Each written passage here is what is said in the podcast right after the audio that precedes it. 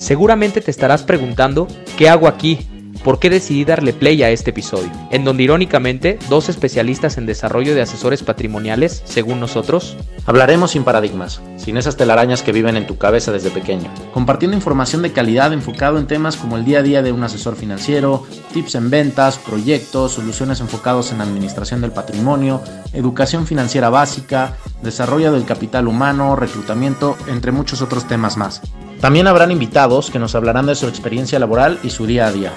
Somos Héctor Y Carlo, bienvenido a este tu podcast, Seguro sin Paradigmas. Hola, hola a todos, esperamos que, que estén muy bien. Bienvenidos de vuelta a su podcast Seguro sin Paradigma. ¿Cómo estás, Héctor? ¿Qué tal, Carlo? ¿Cómo estás? ¿Cómo va todo bien? Contento, contento de estar de vuelta aquí. Eh, ahora estamos haciendo el podcast un poquito más espaciado para que la gente que nos está siguiendo pues le vaya dando tiempo de, de, de ir escuchando nuestros podcasts, no se atrasen. Eh, y pues bueno, contento de, de, de, poder ver un tema más que considero muy importante. Así es, así es, sí, también entusiasmado, como dices, de estar de regreso. Ya extrañaba eh, eh, el tema de compartir micrófonos, ¿no? También saludando, aprovechando eh, el saludo también para Jime, que está detrás de, de los teclados, donde sucede la magia. Y eh, como mencionas, ¿no? Sobre el tema que, que, veremos hoy, que va un poquito relacionado con lo que comentábamos eh, el episodio pasado, que era eh, los aspectos generales en tips en ventas. Hoy profundizaremos en, en, uno de ellos que me parece que es algo que nos enfrentamos todos los días, ¿no? Y siendo como tal vendedores de, de, de a lo que sea que te dediques, pero al final todos los vendedores creo que nos enfrentamos día con día a eh, esto que se titula manejo de objeciones, ¿no? ¿Tú qué opinas? Correcto, doctor. Este, creo que es uno de los temas más, más importantes que todo vendedor eh, que nos está escuchando, pues co conoce, seguramente ha practicado, ha estudiado y, y, que sin duda es un tema que jamás dejas de aprender, ¿no? Eh, algo que no, no estoy seguro si lo platicamos la vez anterior, pero bueno, en ventas nunca eres producto terminado, siempre va a haber muchas cosas más que ir aprendiendo y, la gente que nos está escuchando seguramente se identifica con eso. Cada vez te das cuenta, ¿no? En el punto en el que estás ahorita, lo que has avanzado, ¿no? Las habilidades que has ido eh, desa desarrollando y, y, a la vez, pues sabes que en el punto en donde estás, pues todavía te falta mucho por aprender. Y pues bueno, la intención el día de hoy, como ya anticipas, es hablar de el manejo de las objeciones, ¿no? Los tips que nosotros damos, eh, sería importante mencionarle a la gente que pues lo vamos a dar desde, desde, nuestro, desde nuestra perspectiva, desde el giro en el que estamos y que seguramente eh, pues a todos les va a servir, ¿no? Los que están en el giro, pues bueno, va a ser muy, muy, eh, muy tangible para ellos y para los que no, creo que es muy interesante porque ver cómo en otras industrias se manejan las objeciones o en sí eh, todas las, las, estrategias y prácticas que se llevan a cabo, pues sin duda te, te van sumando, ¿no? Y es eh, verlo desde otra óptica. Sí, sí, sí, de acuerdo, de acuerdo. Y, y creo que eh, también parte de, de, esa aceptación, ¿no? Que, a ver, si te dedicas a las ventas, vas a, a tener objeciones, ¿no? Creo que podríamos compartir tanto tú como yo, que el hecho de recibir objeciones conforme pasa el tiempo es algo que eh, vas aceptando, ¿no? Conforme eh, vas, vas involucrándote cada vez más en este tipo de, de carreras. Y como mencionas, ¿no? Lo, lo, lo, mejor de lo mejor y conforme uno va aprendiendo es eh, a través de experiencias de otros vendedores, ¿no? Que te empiezan a dar tips que, a ver, al final nadie, ni siquiera nosotros, tiene la verdad absoluta o una fórmula mágica, ¿no? Donde te va a decir, a ver, X cuadrada más 2Y ya va a hacer que no te den objeciones. De acuerdo, Héctor. Y pues bueno, vamos, vamos entrando en materia, ¿no? Eh, ¿qué, ¿qué, definición le podríamos dar a una objeción? Pues eh, sin consultar la, la, RAE o algún tipo de diccionario, podríamos decir que una objeción, pues es un argumento que el cliente nos va a dar por el cual eh, probablemente no está convencido de tomar el producto o servicio que le estemos ofreciendo, ¿no? Vamos a decirlo como cualquier argumento que, que, que una persona eh, ponga sobre la mesa, ¿no? Y exprese el por cuál no está seguro de tomar el producto o servicio. Eh, si pudiéramos empezar con un primer punto, eh, yo, yo podría decir que como vendedor, como asesor, ¿no? ya sea en el giro que ustedes estén, eh, es primero importante identificar cuando una objeción es real y cuando una objeción es un pretexto. ¿no? Es importantísimo porque puede haber muchas veces que los clientes no te manifiestan su sentir o lo que realmente les preocupa. Y entonces te pueden poner sobre la mesa algún otro tipo de argumento simplemente para ganar tiempo, para ellos ya tener su espacio, probablemente para ya no comprar el proyecto cuando pudimos haber sido más asertivos y hacer preguntas directas, ¿no? ¿Qué, opinas de eso, Héctor? De acuerdo.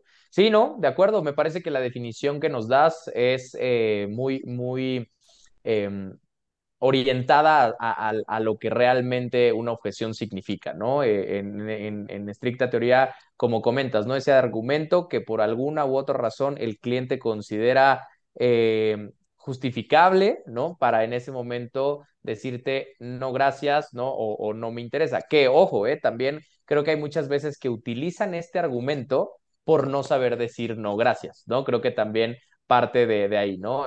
Yo me pregunto, a ver, eh, ¿por qué existen las objeciones, ¿no? Como tal. Eh, me parece que es porque, sobre todo en la cultura mexicana, no sabemos decir que no. Entonces buscamos cualquier pretexto que para nosotros sea lo suficientemente válido para decirle a la persona que nos está ofreciendo este producto o servicio, no, gracias, ¿no? Entonces eh, es interesante ya eh, el origen, ¿no? Eh, conocer ahorita, sí. me estoy dando cuenta del origen de, de la objeción. Sí, sí, sí, justo creo que le, le, das al clavo, ¿no? Este, la sociedad, yo, yo creo que todas las personas en general a veces no sabemos decir que no.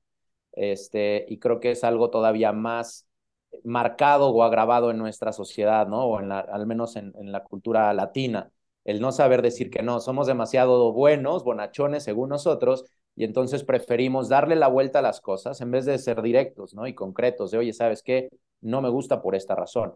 Y justamente creo que, digo, si, si lo viéramos en, en un caso hipotético, sería muy padre que las personas evolucionáramos para ser más directos y en, en el ámbito de las ventas, pues sería mucho mejor porque el, el hecho claro. de un vendedor y un comprador, si pudieran ser más directos, se podrían hacer transacciones mucho más eh, benéficas para ambos lados, ¿no? El vendedor sabría exactamente qué es lo que el comprador pide y el comprador sabría que ya manifestó todo lo que necesita y de esa manera saber si su toma de decisión es la, la correcta o no. Entonces, es un punto importante, pero bueno. No, y el tiempo, de... yo creo, ¿no? El tiempo que se ahorraría en, en, esa negociación, ¿no? Tanto para el cliente como el asesor, porque justo en esta idea de estarlo alargando, alargando, alargando, tanto cliente como eh, el, eh, el, asesor o la persona de ventas que te está eh, asistiendo en ese sentido, pues el tiempo que se podría ahorrar ambas partes si fuéramos más directos, ¿no? Oye, ¿sabes qué? Es que no me late esto Ah, ok, perfecto, veo si lo puedo solucionar. Y si no lo podemos solucionar, o aún así, solucionando todo lo que me acabas de decir, que, que, no, este, que, que te inquieta, cliente, ¿no?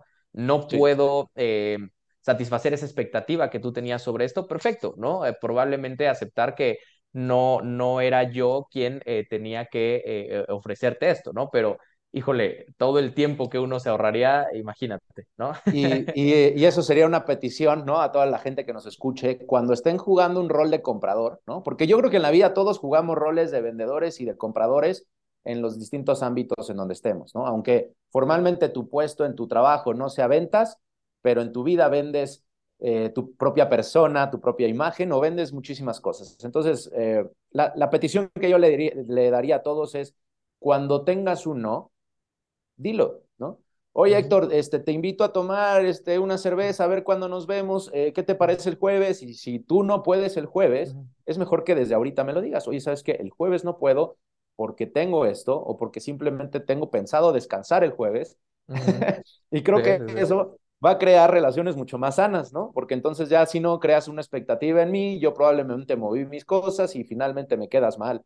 Eh, o, o, poder, o, podrías terminar yendo a un lugar donde no querías ir, ¿no? También. Uh -huh, claro. Es más, yo conozco, creo, y, y, y no sé si alguna vez eh, la, la, has aplicado. Yo, yo me confieso que alguna vez sí lo hice, ya después de la primera vez dije, no, creo que eso sí es ir en contra totalmente de mis ideales, es literalmente decir que sí vas, que sí vas, que sí vas, que sí vas, y a la mera hora ya decir, híjole, ¿qué crees? Se me atravesó algo, ¿no? Con tal de que no te estén diciendo, ¿no? Ajá, exacto.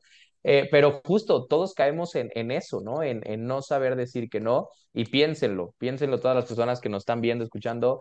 Como mencionas, Carlos, todo lo que nos ahorraríamos y cómo nuestras relaciones de amistad, eh, amorosas, de familia, podrían eh, eh, volverse más sanas con el simple hecho de saber decir que no. Y también la otra parte, no tomarlo personal. Lo mismo, como comprador y vendedor.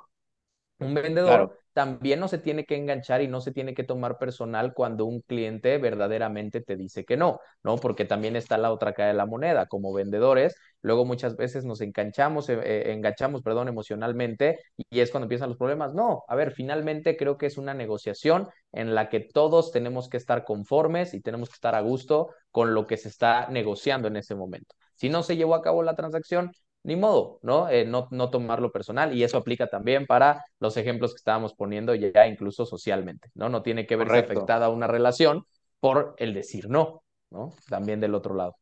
Sí, pues a ver, vamos a puntualizar cuáles son las recomendaciones generales y luego nos metemos ejemplos, ¿no? De, cómo lo, lo, manejamos nosotros en industria. Eh, ya dijimos una primera, ¿no? Siempre tienes que identificar si, si lo que te está diciendo el comprador eh, es, una, es una razón real o realmente es un pretexto. Y si te está poniendo un pretexto, haz más preguntas. Oye, quisiera saber más acerca del por qué. ¿Qué es lo que te impide hacer esto?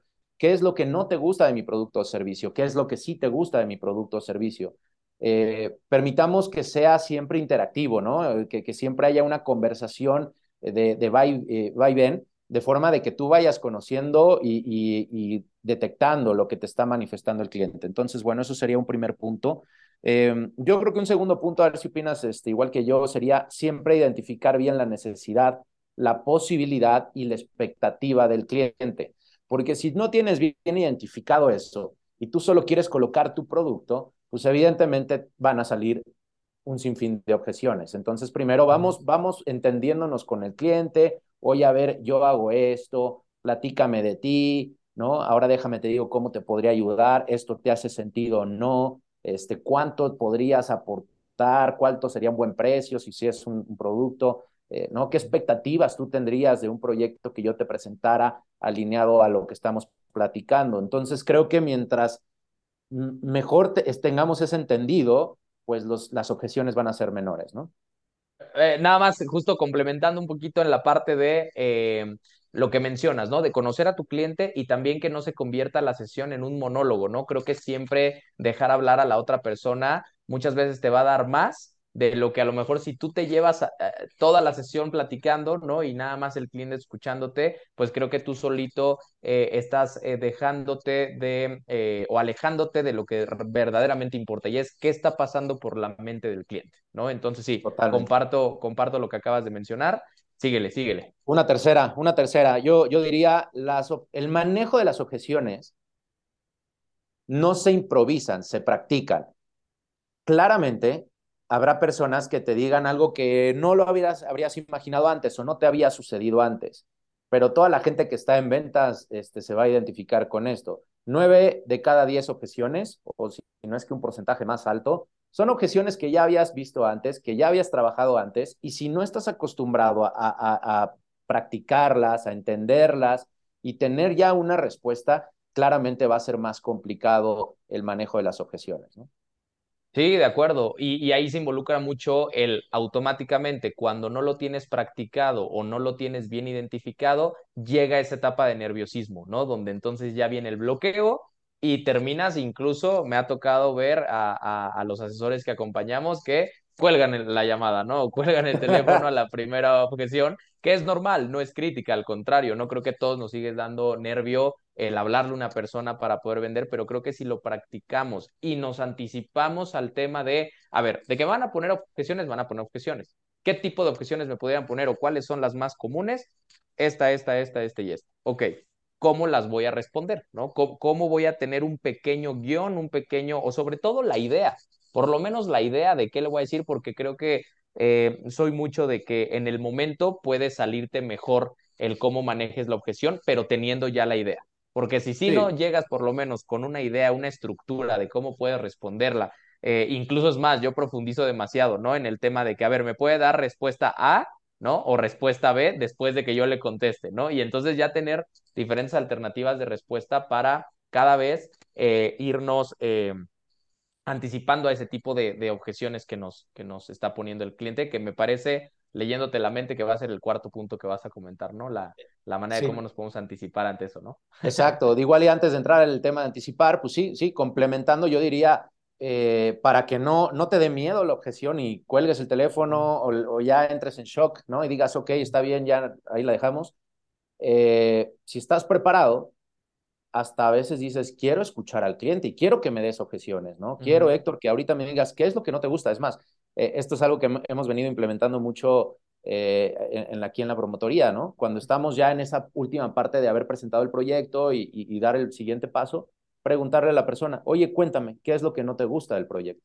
Uh -huh. Es una pregunta tan directa que nunca a alguien se le espera, ¿no? Y normalmente uh -huh. te dicen, no, creo que todo me gusta, o puede salir algo, oye, yo esperaba un mayor rendimiento, yo esperaría tener tal o más liquidez o cosas, pero qué bueno que te lo manifiesten, eso es lo que necesitamos, uh -huh. que te digan su, su, su, su expectativa real, ¿no? Entonces, pues, eh, importante. Eh, y vámonos a ese cuarto que, que, que, ya anticipabas, ¿no? Que justamente es, tenemos nosotros que antes de que llegue eh, la objeción, ver cómo podemos anticipar las objeciones más comunes, ¿no? Entonces yo, yo a todo el mundo que, la gente que nos esté escuchando, decirles, hagan un listado de las objeciones que comúnmente la gente les da en el producto o servicio que ustedes estén ofreciendo y de esa manera, antes de llegar a la, a la etapa de cierre, ve vacunando al cliente, ¿no? Ve uh -huh. poniéndole una vacuna para que no entren objeciones que no hagan sentido. ¿no? Eh, si quieres, ahorita ponemos algunos ejemplos, pero Sí, sí no, totalmente de acuerdo y a ver, eh, explicándole un poquito a, a, la gente que nos vino, escucha cuál es nuestro proceso y de qué manera podemos anticiparnos a eso. Nosotros tenemos una primera sesión conocida como ADN, que por sus siglas es un análisis de detección de necesidades, que es donde hablamos de conocer a profundidad al cliente, pero al mismo tiempo tratar de sensibilizarlo y concientizarlo sobre los temas que le vamos a platicar, ¿no? Derivado de eso, desde ahí podemos anticipar objeciones, ¿no? Poniendo un ejemplo, Carlos, y si quieres, ahorita entramos a, a los ejemplos, pero sí. no sé si estés de acuerdo conmigo, anticiparnos en ser muy reiterativos en la aportación que la persona se siente cómoda, en, en este caso en nuestros proyectos, eh, aportar, ¿no? Eh, eh, eh, que ya previamente nos autorizó explicándole que este proyecto lo tiene que disfrutar, más no padecer, etcétera, ¿no? Haces una reiteración de la información en la propuesta, ¿no? Ya de, de, de, del proyecto, para que finalmente no sea un pretexto el decir, es que fíjate que ahorita no tengo dinero, ¿no? Porque al final ya lo fuiste vacunando en, ok, es un presupuesto autorizado por ti, es un presupuesto que eh, no te va a quitar el sueño, ¿no? Es un presupuesto, y entonces ya sería un tanto incoherente, ¿no? El hecho de, perdón, incongruente, este, el hecho de, de, de, que diga, no, no tengo dinero para, para ahorita llevar a cabo el proyecto, ¿no? No sé, se me ocurrió sí. ese ejemplo ahorita. Sí, sí, empecemos con ese ejemplo, ¿no? Que es muy, muy típico, yo, yo creo que aquí en nuestra industria y en, en, muchas otras, ¿no? El que llegaste al final, ¿no? Detectaste la necesidad con el cliente, todo, ta, ta, ta, ta, ta, y de repente te dicen, no tengo dinero. De entrada, si llegaste hasta ese punto y te dicen, no tengo dinero, el cliente no está convencido de tener el proyecto uh -huh. y simplemente, pues, encontrando en un argumento como no tengo el dinero, eh, una salida, ¿no? Una salida. Entonces, regresaría a la recomendación inicial. Ojo, ese, ese tema de no tengo dinero seguramente no es su realidad, hay otra realidad que no te está expresando. La diferencia, perdón, ahí de lo que mencionábamos, ¿no? De una objeción verdaderamente válida o un pretexto, ¿no? Ya esa es la diferencia de un, pretexto, un pretexto y una objeción que realmente pudiera llegar a ser una objeción, ¿no?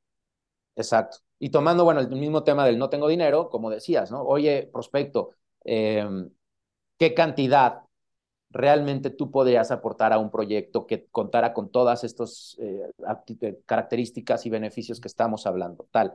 Y, y ser reiterativos, ok, es, esta cantidad de dinero. Y esta cantidad de dinero tú ya la podrías aportar desde ahora, ¿no? Uh -huh. Para que la persona te dé el sí.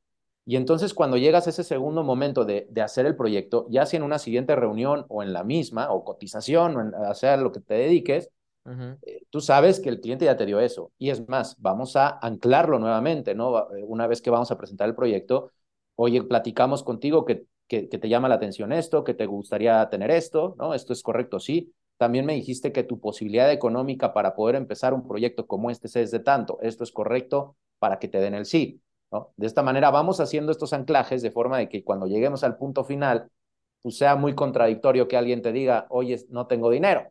Siempre no tengo dinero. Bueno, ¿qué puede haber cambiado en esta media hora que llevamos platicando para que ya no tengas el dinero. De acuerdo. Sí, sí, sí, sí, completamente de acuerdo. Como dices, creo que son esas vacunas que podemos ir poniendo para anticiparnos a ese tipo de objeciones que pueden llegar a ser, te digo, incongruentes ya al final de la sesión, después de todo lo trabajado, ¿no? Ya es como no hace mucho sentido. Otra Sí. de mis favoritas, este, Carlos, que aquí a- aplica muchas veces en esta primera reunión, ¿no? En, en eh, que es parecida al, al tema de esta confrontación un poquito más directa hacia el cliente, pero de forma muy empática, ¿no? No olviden eh, eh, siempre tener esta empatía con, con el cliente, no ser tan agresivos en ese sentido, pero me gusta mucho cuando uno marca y te dicen, ¿sabes qué? Es que no tengo tiempo. ¿No? Eh, eh, ese es un típico, no tengo tiempo, este, ahorita no puedo y demás, ¿no? Y una de mis respuestas favoritas ante ellos, si tú tienes otra, por favor, eh, compártela y dime si estás de acuerdo con la mía, es decirles, perfecto, ¿sabes qué? Acabas de comprobar que eres una persona que quiero ver aún más porque yo me reúno con personas que tienen poco tiempo para atender, ¿no? Y es como de, ¿cómo, güey? ¿No? O sea, ¿a qué te refieres con eso? Es, le estás diciendo, no me interesan personas que me digan que tienen todo el tiempo del mundo, porque automáticamente eso significa que probablemente no va a ser un candidato que tenga vamos a decirlo así, las posibilidades eh, o el poder adquisitivo para participar en proyectos como los nuestros, ¿no? Entonces, por eso Sí. necesito gente ocupada, necesito gente productiva, ¿no? Y entonces ya una vez dándole ese argumento de, perfecto, mi intención es reunirme con pura eh, gente así ocupada como tú, únicamente lo que te pido son 30, 40 minutos para que te pueda platicar y plasmar la idea de cómo ayuda a las personas y eso sería todo, ¿no? Y al Totalmente. final ya la, la persona como que entra en shock y pues dice, ya, ya qué le digo, ¿no? Ya, Claro. ya, Eh, al final qué Y le digo, ese tema del no tengo tiempo, pues es muy común. Partamos de algo. No tengo tiempo es un pretexto, no es una realidad. Porque si tú le dices, oye, me gustaría conectarme contigo y si tomas la llamada de 10 minutos te voy a regalar medio millón de pesos, seguramente tendrán tiempo. Entonces, si tu asesoría y tu producto es bueno, pues entonces es una buena inversión que el cliente va a hacer y debiera de darse el tiempo de hacer, ¿no? Claro que pues eso no se lo puedes decir, pero eh, me gusta, me gusta cómo, cómo lo manejas, ¿no? Porque es muy disruptivo que de repente te digan, justo yo estoy buscando a gente como tú que no tenga tiempo, pero no te preocupes, yo me puedo adaptar a tus agendas eh, puede ser antes de que inicies tu jornada laboral o, o concluyendo O tu jornada termine, laboral, sí. o nos vemos el sábado y te invito a un, un desayuno, yo qué sé, dependiendo de dónde, dónde trabajes, pero hay que encontrar las formas, ¿no? Que sabes que estaría muy bueno un día como experiencia, eh, probablemente probar el hecho de que una persona te diga, híjole, no, es que sabes qué, ahorita no tengo tiempo. Uy, bueno, ni modo, Carlos, es que era para decirte que te habías ganado un millón de pesos y te iba a decir cuál era la dirección para que fueras a recogerlo, ¿no? Quisiera saber la reacción de las personas. El, el lo tengo que pensar, nuevamente, no es nueve de cada diez veces, no es que el cliente lo tenga que pensar, a menos que tu producto o servicio sea muy complicado de entender o haya más tomadores de decisión, eh, ¿no? En, en, algunos escenarios podría entender que el, el, cliente realmente lo tiene que pensar, uh -huh. pero si el cliente es el tomador de decisión, ¿no? La, ya le está quedando sumamente claro, le estás preguntando si le quedan dudas, le queda algo que no, no, no lo deje tranquilo y todo te dice que todo está bien, y al final lo tiene que pensar, sin duda es un pretexto, no es una realidad. Y ahí el tema es cómo lo vamos a manejar, ¿no? Normalmente lo que nosotros haríamos es, cuéntame, ¿qué tienes que pensar? De acuerdo. Sería, será la... Acuérdense que las ventas también tienen que ser como actuar como niños, ¿no? Si tú uh -huh. le dices a un niño, oye, lo tengo que pensar, pues el niño te va a decir, ¿qué tienes que pensar? ¿Qué tienes que pensar, no? Es, es, lo mismo, sí, sí. ¿qué tienes que pensar? Yo te ayudo a pensar, ¿no? Estoy yo aquí, aprovechemos el tiempo que estamos juntos, porque de lo que tú tengas que pensar, pues yo te puedo dar la información, ¿no? Eh, cuéntame, de ¿qué, acuerdo. Es, qué, ¿qué, tienes que pensar, ¿no?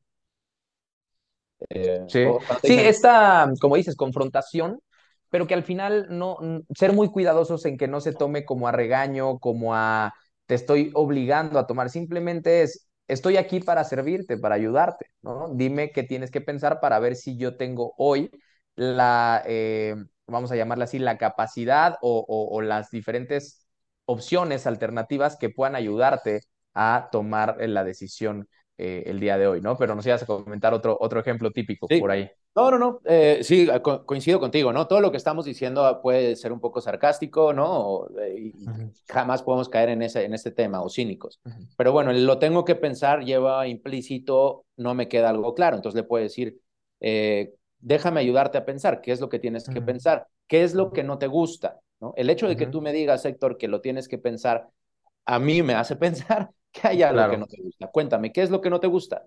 ¿no? Vaya, hagamos preguntas para que la persona pues, pueda manifestar su, su, su, su tema real que lo detenga, ¿no? Eh, otro, otra común, lo tengo que platicar con mi esposo, con mi esposa o con alguna otra persona, ¿no? Nosotros vemos a personas, entonces, este, no es como organizaciones que lo tengan que ver con otras áreas, ¿no? Aquí uh -huh. realmente es una venta hacia una persona, uh -huh. entonces la, la, la, forma típica de anticipar esto, hablando de anticipar, pues es eh, desde, desde la detección de necesidades, tú le dices a la persona, oye, este proyecto es para ti, tú estas decisiones la, las tomas solo o sola, o sole, o, este, o la tomas con alguien más. Si la persona te dice la tomo con alguien más, pues desde ahí puedes proponerle, oye, ¿por qué no invitamos a ese esposo, esposo, ese alguien más? para que podamos eh, platicárselo también a él y que él pues, nos pueda, lo pueda entender, analizar y que nos haga todas las preguntas, ¿no? De si la respuesta es yo tomo la decisión solo, ok, grabo eso, cuando voy a hacer mi presentación del proyecto propuesta, oye, tú me pediste esto, esto, esto es correcto, sí, tienes esta capacidad de ahorro actualmente, esto es correcto, sí, oye, por cierto, me dijiste que esta decisión la tomas tú solo, ¿esto es correcto? Sí. Entonces ya estás anclando todos esos acuerdos que previamente tenías con alguien para que sea contradictorio que alguien te diga después, lo tengo que platicar con mi esposo. Claro. Sí, sí, sí, completamente de acuerdo. Y de hecho viene eh, eh, un recuerdo de, de, una escena de una película eh, justo que se llama The Boiler Room, Boiler Room, algo así, que me parece que ya te había platicado sobre ella, en donde justo es una persona que se mete a la bolsa de valores y, y, justo marca por teléfono, ¿no? Digo, esta técnica se me hace un tanto agresiva, yo creo que poco común de utilizar, sobre todo en temas de la cultura latina y demás, porque creo que lo podríamos tomar agresión, pero me gustó el diálogo, ¿no? Donde habla con una persona y justamente la persona le dice, tengo que platicarlo en casa con mi esposa, ¿no? Y le dice, permíteme un momento para preguntarte a qué te dedicas, ¿no? Le cambió completamente la conversación y le dice, ¿a qué te dedicas? No, soy este gerente de compras de una empresa de comida, ¿no? Eh, algo así le, había dicho. Le dijo, ok, cuando tú eh, necesitas eh, tomar una decisión óptima sobre los precios que tienes que, que, comprar, ¿le llamas a tu esposa para saber si está de acuerdo con la transacción que estás haciendo en ese momento? Y le dice, no, evidentemente no. Y le dice, ¿y entonces por qué en esta tienes que platicarlo con ella sobre su patrimonio y sobre algo que te va a terminar agradeciendo? Digo, ya el speech iba así. Por eso repito, se me hace un tanto agresivo, no lo he utilizado claro. yo, pero al final eh, es plasmada la misma idea, ¿no? O sea, el, el, primero, a ver, me anticipo a preguntarte si esto lo tienes que pensar, eh, eh, o más bien, tomas la decisión tú solo o con otra persona, para entonces ver cómo accionas tú, ¿no? Cómo de cierta sí. manera puedes tú ir directamente con él y decirle, tú me habías dicho que esta decisión la tomas tú solo, ¿es correcto? Sí, y entonces ya te anticipas a esa objeción de tengo que platicarlo con mi esposa. Claro. Y digo, si te, te, salen es que lo tengo que pensar con mi esposa, ¿no? Que ya lo habías anclado, porque a veces sucede. Sí, sí, sí, sí. Pues claro, puedes aplicarlo muy sutil. Oye, considero que, bueno, no considero, considero que hay algo que no te convence del todo, porque justamente tú me habías dicho que estas decisiones las tomaba solo.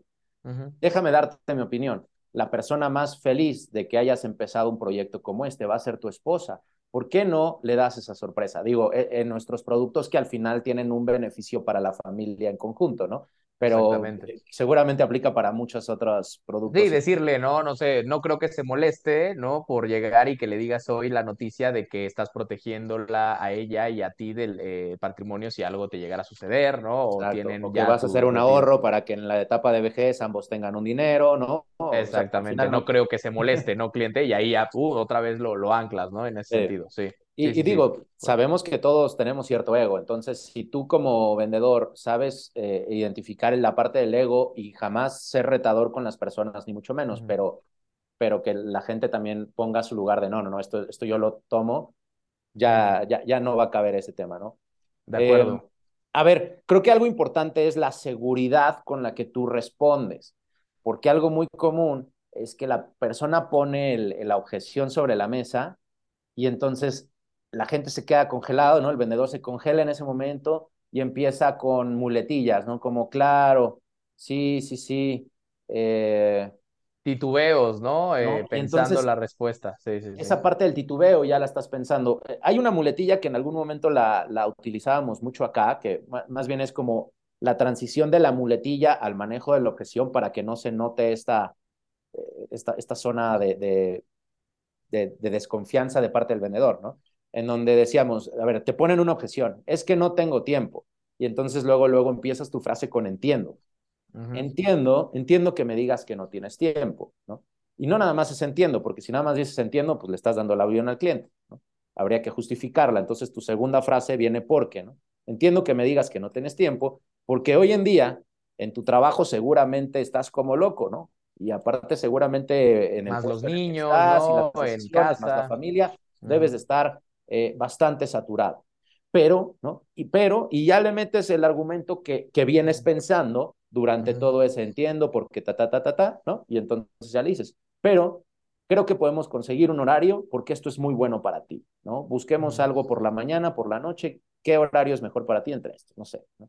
De acuerdo. Sí, sí, sí. Sí, e, esa, esa técnica de las tres, cuatro palabras es, es muy poderosa. La verdad es que eh, cuando la, conocí, me la platicaste ya eh, hace unos añitos, ¿no? Eh, entendí la, el, el poder que tiene. Te estoy diciendo que te entiendo, cliente, porque, ojo, regla número uno, ¿no? En el tema de las negociaciones. Nunca entres en la confrontación con el cliente o en, la parte de la, de la negociación retadora para demostrarle que tú sabes más o, que, tú tienes la razón. ¿no? Exactamente. O sea, a ver, si el cliente ve, eh, no sé, probablemente esta pluma color rojo, pues le puedes decir, ok, entiendo, ¿no? Que tú tengas esta justificación porque quizá la combinación de colores que tú percibes entre eso, ¿no? Sin embargo, déjame decirte que este tono se llama negro piano, ¿no? Eh, hecho de cierto, como para decir, no voy a pelear contigo, cliente, pero te voy a dar de cierta manera mi argumento final para que sepas por qué yo hoy no te puedo dar la razón como tú lo quisieras, ¿no? En, en ese momento. Creo, Héctor, pues creo que ya, ya abordamos los temas más importantes. No, no quisiéramos extender los capítulos, es algo que, que Jimena nos ha estado pidiendo últimamente. Entonces, este, no sé si hay algo más que, quieras agregar, Héctor. Eh, pues bueno, bueno, ya para despedirnos, eh, únicamente me gustaría agregar a todos aquellos eh, vendedores eh, mucha seguridad, recuerden, mucho enfoque, determinación, pasión.